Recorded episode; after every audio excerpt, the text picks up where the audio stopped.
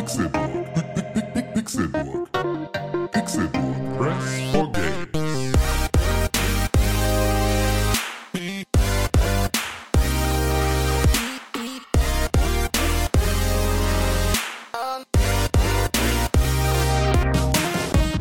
Wunderschönen guten Tag, Herr Solmecke. Vielen Dank, dass Sie so spontan Zeit hatten. Sehr gerne. Wie voll ist denn tatsächlich Ihr Terminkalender mittlerweile wegen der Urheberrechtsreform und des gefürchteten Artikel 13? Ja, tatsächlich ist es so, dass Artikel 13 gerade viel Zeit bei mir in Beschlag nimmt. Das ist auch mehr, als ich je geplant hatte. Ich bin ja so ein bisschen in diese Rolle reingerutscht. Das hat angefangen schon Anfang 2018 mit den ersten YouTube-Videos zum Thema. Dann sollte ich auf der ersten kleineren Demonstration in Köln reden, jetzt auf einer Demonstration in Berlin. Und da muss man sich natürlich darauf vorbereiten. Insofern kostet das Zeit, aber das Ganze ist ja auch absehbar. Am 26. März ist die Abstimmung im Parlament. Naja, und dann habe ich auch wieder Zeit für die normalen Dinge des Anwaltsalltags. Konnten Sie denn schon einmal eine sachliche Diskussion mit Befürwortern der Urheberrechtsreform, also so wie sie jetzt geleakt ist, führen?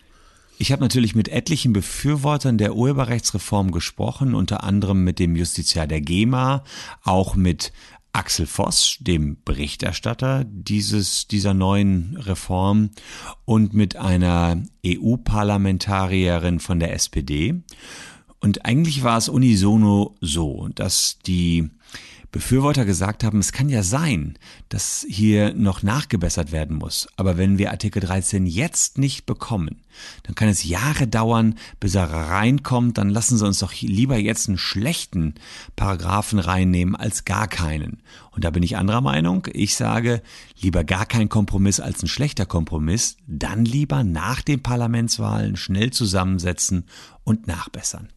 Und äh, wer sind Ihrer Meinung nach die Befürworter der Reform? Also kann man Personengruppen ein- oder ausgrenzen? Gibt es Firmen, Branchen oder vielleicht sogar Einzelpersonen, die sich sehr dafür aussprechen?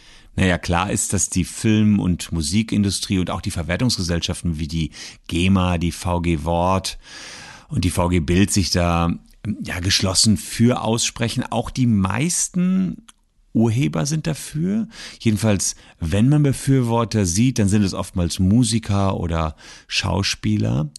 Und auf Politikerseite ist das Ganze ja noch ziemlich umstritten.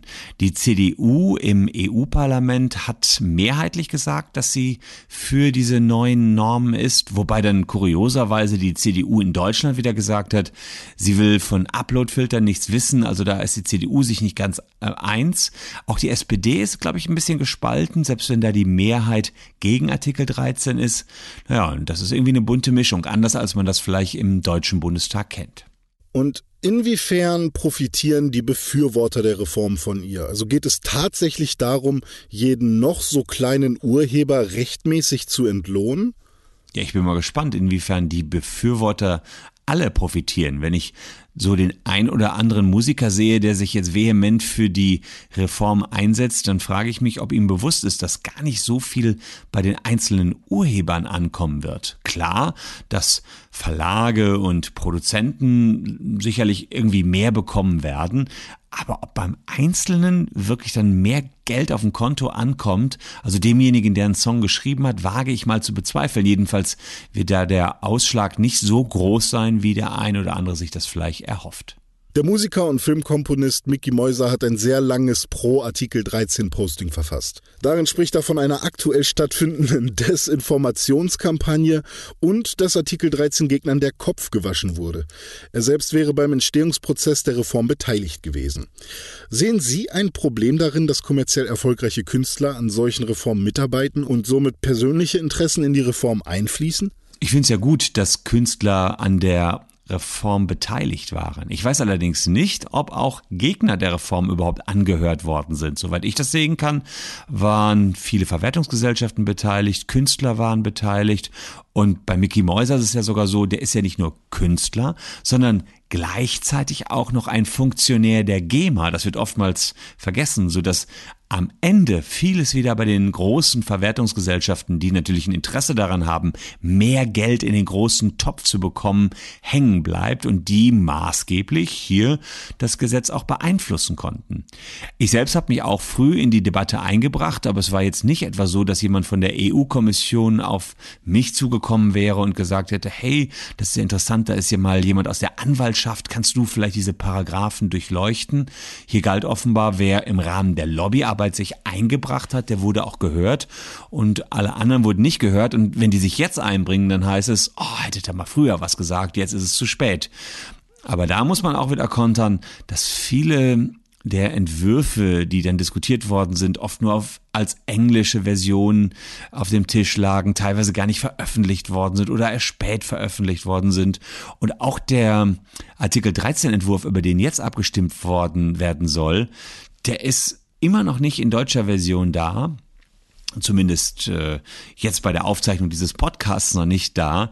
Und das finde ich eigentlich ein Ding, dass man nachher nur noch wenige Tage Zeit hat, die verbindliche deutsche Fassung zu analysieren und wir jetzt hier immer noch mit der englischen Version rumdoktern. Mickey Mäuser spricht von Upload-Filtern, als wären sie für alle Menschen zugänglich. Trotzdem hat er auch verstanden, dass diese beispielsweise keine Parodie erkennen können. Als Lösung dafür solle man beim Upload einfach angeben können, dass es sich bei dem Werk um eine Parodie handelt. Halten Sie eine solche Lösung für praktikabel? Naja, ist immerhin schon mal gut, dass Mickey Mäuser akzeptiert, dass es sich hier um Upload-Filter handelt, die installiert werden müssen. Es gibt ja Politiker, die immer noch negieren, dass Upload-Filter kommen sollen und die begründen das damit, dass Uploadfilter einfach gar nicht im Gesetzestext drinstehen. Aber nur weil es nicht drinsteht, heißt es nicht, dass es kommen muss. Letztlich gibt es keine andere Chance als Uploadfilter. Wenn jetzt Mickey Mäuser sagt, die Lösung wäre, dass der Uploader immer sagt, hier ist Parodie drin, naja, dann könnte man damit erstens auch die Uploadfilter irgendwie schnell wieder umgehen und würde einfach immer sagen Parodie. Also das wäre sozusagen die Kehrseite der Medaille. Und dann würde man auch illegal alles wieder reingedrückt bekommen. Und zweitens, Sollen jetzt die Nutzer allen Ernstes entscheiden, ja, das fällt noch unter die Parodie- oder Zitatschranke? Finde ich auch sehr schwierig. Letztlich sagt die Richtlinie ja, dass am Ende immer noch Menschen checken sollen, was da blockiert worden ist. Und da bin ich mal gespannt, ob YouTube das hinbekommt. Ich schätze, dass Tausende, vielleicht nicht sogar Millionen von Videos im Monat blockiert werden und wer soll sich die alle anschauen und bewerten? In Punkt 4 seines Postings spricht Herr Mäuser von all seinen Werken, mit denen YouTube Geld macht, er aber nicht. Können Sie diesen Umstand kommentieren und voraussagen, ob die Urheberrechtsreform sein Problem lösen würde? Ich habe das auch gelesen, dass Mickey Mäuser genau das bemängelt, kann das aber gar nicht ganz verstehen.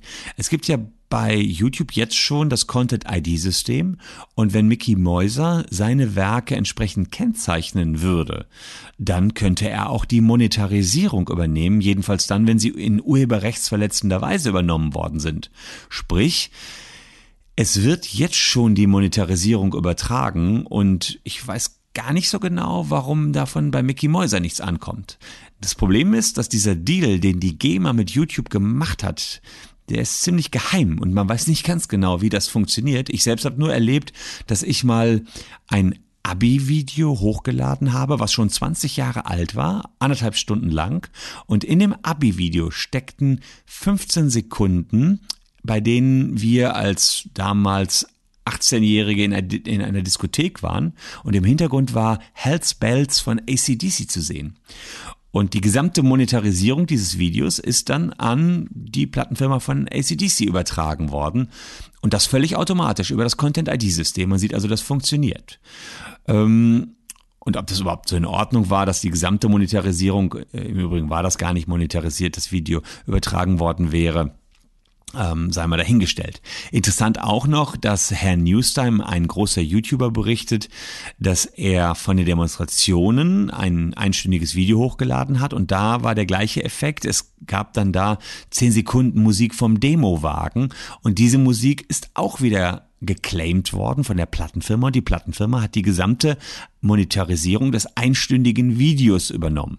Da hat übrigens der Content ID Filter versagt, denn da muss man sagen, dass zehn Sekunden nur ein sogenanntes unwesentliches Beiwerk waren und hätten stehen bleiben können.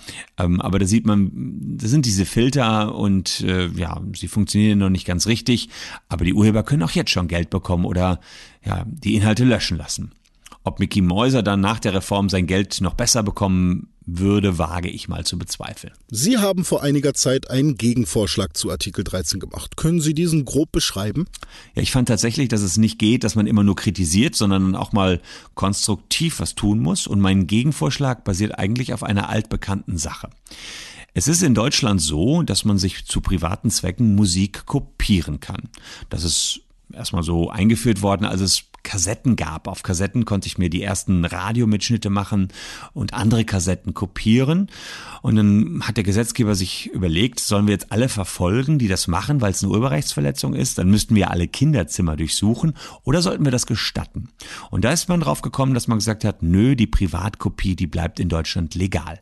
Aber man hat im Gegenzug einen Geldtopf aufgemacht. Das ist die Pauschalabgabe. In die müssen alle einzahlen, die Lehrmedien erzeugen. Und Lehrmedien ist zum Beispiel eine leere Kassette, ein leerer CD-Rolling oder ein USB-Stick, aber auch die, die Kopiergeräte erzeugen, das können Drucker sein, das können ähm, sonstige Kopierer sein und es können auch CD-Brenner sein. Die müssen alle Geld in den Pot packen. Zum Beispiel auf dem USB-Stick ab einer gewissen Größe wird ein Euro fällig.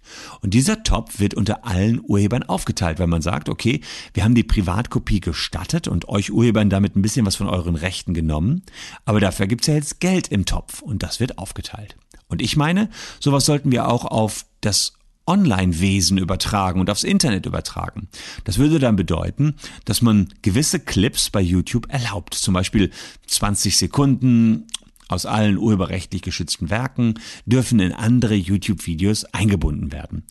Dafür muss YouTube aber Geld abgeben. Und das könnte man dann so machen, dass man schaut, wie viele dieser Clips oder überhaupt vielleicht vorher setzt man an, Urheberrechtsverletzungen gibt's auf YouTube und dann sagt man, Pro Gigabyte Stream muss YouTube beispielsweise 10 Cent abgeben. Das ganze Geld kommt in einen Topf und wird wie bei der Pauschalabgabe aufgeteilt.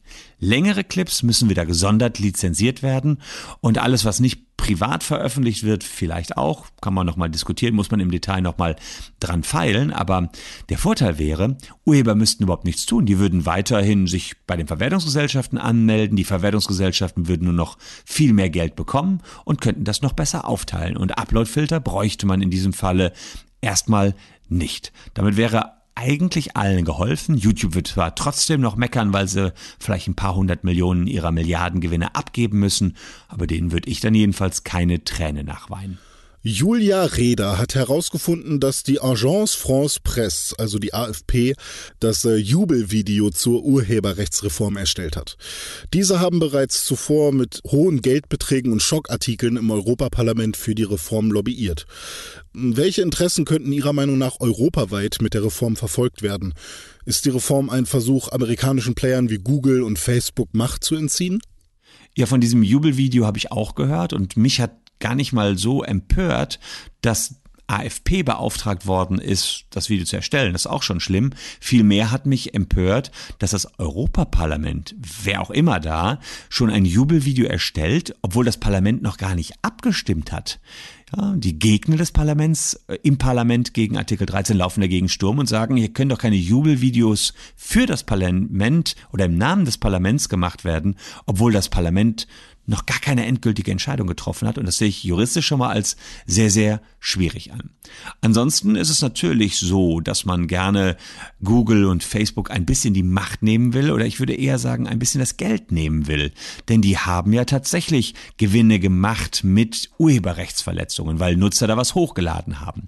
Das Problem, das ich sehe, ist, dass wir gar nicht genau wissen, wie groß das Problem der Urheberrechtsverletzung auf YouTube ist. Da sind keine Statistiken, die da vorliegen. Und ich hatte mal mit Axel Voss telefoniert und er hat mir gesagt, er kennt auch keine Statistiken, äh, so dass ich sage, okay, dann scheint das irgendwie so ein Bauchgefühl der Lobbyindustrie oder der Musikindustrie oder der Filmindustrie zu sein, die sagen, da wird schon eine Menge Urheberrechtsverletzungen geben und dafür brauchen wir eine Regelung. Und das finde ich nicht fair. Hier hätte man erstmal schauen müssen, wie groß ist das Problem, bevor man es dann entsprechend anpackt. Und je nachdem, wenn das, wie groß das Problem ist, kann man es auch mit kleineren Lösungen anpacken als jetzt mit der Riesenkeule Artikel 13. Herr Solmecke, vielen Dank für Ihre Zeit und vielen Dank für Ihre Einschätzungen. Haben Sie noch letzte Worte? Ja, ich bin gespannt, wie die Sache jetzt ausgeht. Ich hoffe, es kommen möglichst viele am 23. März nach Berlin. Meine Rede, die ich dort halten werde, ist jedenfalls schon geschrieben und da bin ich mal gespannt, wie die Politiker am 26. März im EU-Parlament entscheiden werden. Ich hoffe, dass diesmal auch sehr viele zur Wahl des EU-Parlaments am 26. Mai gehen, denn da ist Demokratie besonders gefragt. Hoffentlich werden auch demokratische Parteien gewählt. Ich würde mir eine große Wahlbeteiligung da jedenfalls sehr wünschen.